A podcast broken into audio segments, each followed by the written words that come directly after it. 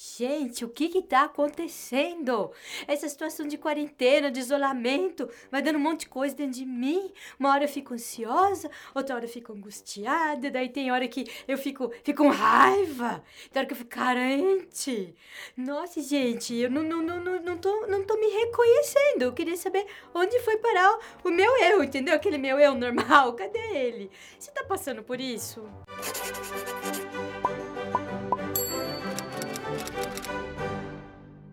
Olha, gente, essa situação não tá fácil para ninguém, ela tá gerando tanta preocupação, tanto medo, que muitas vezes a gente tá tendo reações estranhas, comportamentos esquisitos, que às vezes nem a gente mesmo gosta ou não se reconhece neles, né? É como se a gente, a gente para e fala assim, nossa, cadê meu eu normal? Como se a gente tivesse tendo um tilt.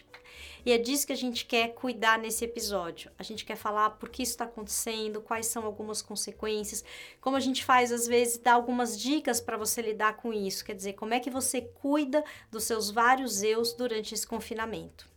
Não, para tudo. Como assim vários eus? Você está falando que eu tenho múltiplas personalidades? Ou, ou, você tá falando do quê? Você tá falando de você, da outra que habita esse corpo? Não, porque eu quero ser só eu, entendeu? Umazinha. Como assim vários eus? Não, isso não quer dizer que você está sofrendo de múltiplas personalidades. Quer dizer que você está sofrendo. Quando a gente se encontra num estado de sofrimento, muitas vezes causado pelas incertezas quanto ao futuro, pelas preocupações, pela vulnerabilidade, pelo medo, ou quando a gente fica com raiva ou revoltado pela situação, muitas vezes a gente pode ter reações que escapam ao nosso controle. É como se um outro eu estivesse no comando, e aí ele vai tomando decisões e fazendo a gente se comportar segundo os critérios, as prioridades dele, quer dizer, desse outro eu. E é por isso que a gente precisa cuidar dos nossos múltiplos eus. Como que é essa história? Por exemplo, tem um eu que vai para o trabalho. Tem um eu que vai para o bar com os amigos. Tem o eu que almoça com a família aos domingos. Não é o mesmo eu, a gente não se comporta, a gente não tem os mesmos pensamentos, as mesmas reações em cada uma dessas situações. Olha a importância disso. Por exemplo, quando as pessoas se casam, ninguém cogita que vai ter que passar uma quarentena em isolamento com o marido, com a esposa, né? E aí vem o coronavírus, obriga a gente a fazer isso e você descobre que casou com uma pessoa que lá no fundo tinha um eu guardado muito diferente daquele eu que disse sim no altar.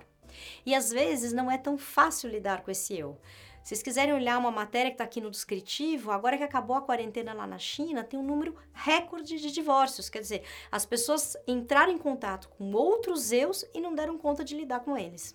A gente gosta de acreditar no controle e isso não é diferente quando se trata da nossa autoimagem. Acreditar que a gente tem uma essência pode trazer uma sensação de segurança, mas não ajuda em situações extremas. Temas como a essência da nossa personalidade, o nosso eu verdadeiro caem por terra nessas horas. É preciso lidar com o fato de que o nosso eu é uma instância dinâmica, é uma parte da gente suscetível aos efeitos do meio, do nosso mundo interno e está em constante transformação e ser capaz de observar como o nosso eu reage em cada uma dessas situações e em situações extremas como essa que a gente está vivendo, pode aumentar o nosso autoconhecimento.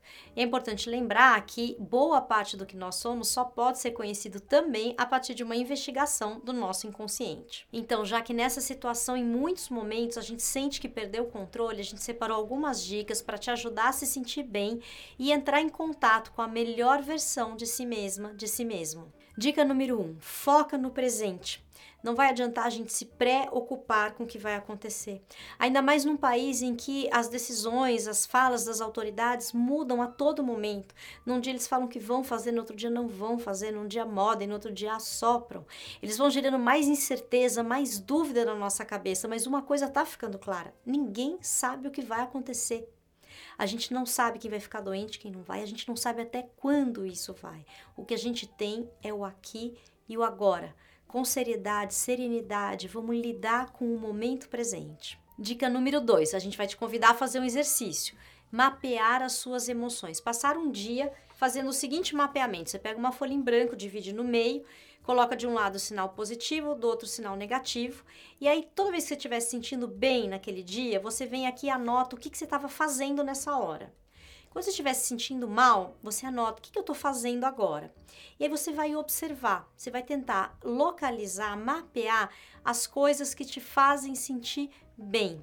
E aí, na medida do possível e na medida do saudável também, saudável porque de repente você estava muito feliz acabando com uma barra de chocolate, a gente não vai passar a quarentena inteira comendo chocolate, mas tentar inserir mais coisas que te fazem bem na sua rotina diária. E aí a gente vai para a dica número 3. Tente estabelecer uma rotina de atividades. Uma rotina estabelecida pode ajudar a organizar o nosso mundo interno. Essa aqui, ó, é uma folhinha que eu fiz, é a rotina do meu filho e minha de meia e meia hora. Pode parecer uma loucura, né, gente? Mas loucura é o que a gente estava vivendo nos primeiros dias, a angústia de ter que conciliar todas as obrigações, todas as vontades, todos os desejos. Então, quando a gente fez isso, a gente conseguiu dar um mínimo de contorno para o nosso dia. Você pode perguntar: ah, vocês seguem essa rotina à risca? Não, tem furos, acontece. Mas só dela estar tá aqui, a gente conseguiu uma calma, um alívio, é um efeito psicológico mesmo. Porque eu não sei se vocês estão vivendo isso, mas com todo mundo que eu tô conversando, todos os meus amigos, tá rolando aquela sensação de barata tonta, sabe? Você fica na casa, você não sabe para onde você vai, você começa a fazer uma coisa, não termina, já te tira a atenção, você desfoca. Aí você quer ser produtiva, aí você quer aproveitar o tempo, já que abriu tudo, tudo quanto é curso, tudo quanto é leitura. Aí chega no fim do dia, você percebe que você ficou ali rodando e não fez nada, né? Então, essa rotina ou fazer uma rotina dá uma acalmada, dá uma aliviada nessa sensação e funcionou até para uma criança de 6 anos. Quarta dica: marque encontros virtuais. Não é a mesma coisa do que a gente estar tá junto, mas ajuda muito, funciona, mantenha-se em contato. Por fim, se tiver muito difícil, agende uma experiência de escuta.